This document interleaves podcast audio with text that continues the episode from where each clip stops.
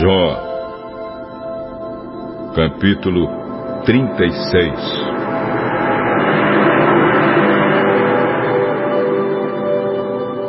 Eliú continuou a falar. Ele disse: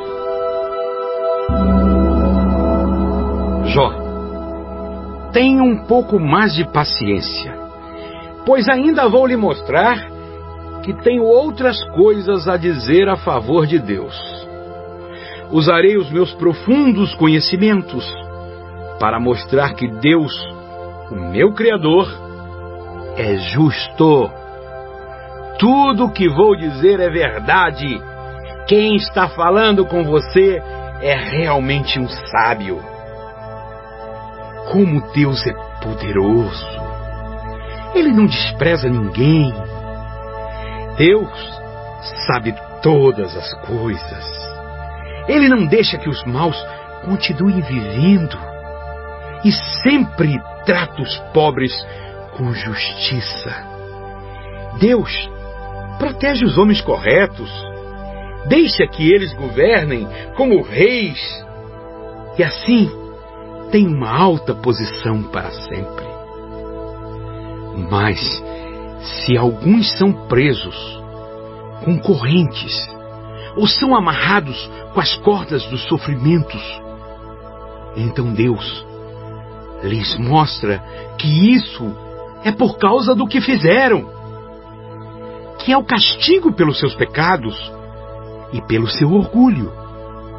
Deus faz com que escutem os seus avisos e manda que abandonem o pecado.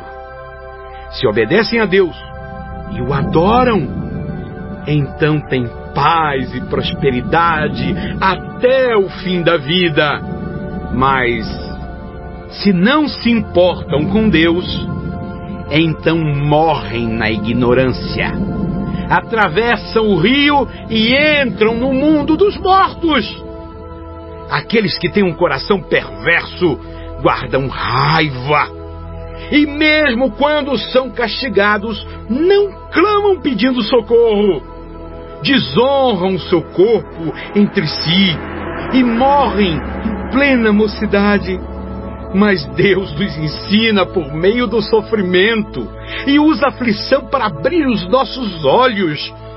Jó, Deus o livrou dos perigos e o deixou viver em segurança. A sua mesa sempre se comeu do bom e do melhor. Mas você foi julgado e condenado, e agora está recebendo o castigo que merece. Cuidado! Não aceite dinheiro para torcer a justiça. Não deixe que as muitas riquezas o seduzam.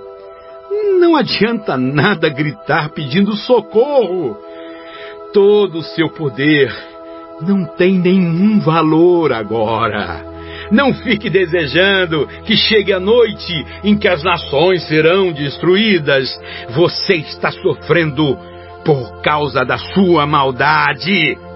Cuidado, não se volte para ela. Como é grande o poder de Deus! Quem é capaz de governar tão bem como Ele?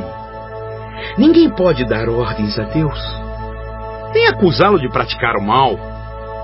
O mundo inteiro o louva pelo que ele faz. E você também, não esqueça de louvá-lo. Mesmo de longe, todos nós vemos e admiramos o que Deus está fazendo. Ele é grande demais para que o possamos conhecer. Nós não podemos calcular quantos anos já viveu.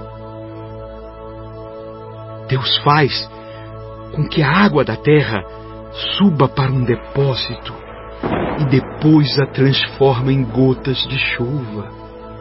As nuvens derramam a água que cai em aguaceiros sobre a terra. Quem entende o movimento das nuvens? Ou o barulho dos trovões no céu, onde Deus mora. Deus espalha relâmpagos em volta de si, mas o fundo do mar continua escuro. É assim que Deus alimenta os povos. Ele lhes dá comida à vontade. Ele pega o raio com as mãos e manda que atinja o alvo. O gado sente que a tempestade está perto e o trovão avisa que ela vem aí.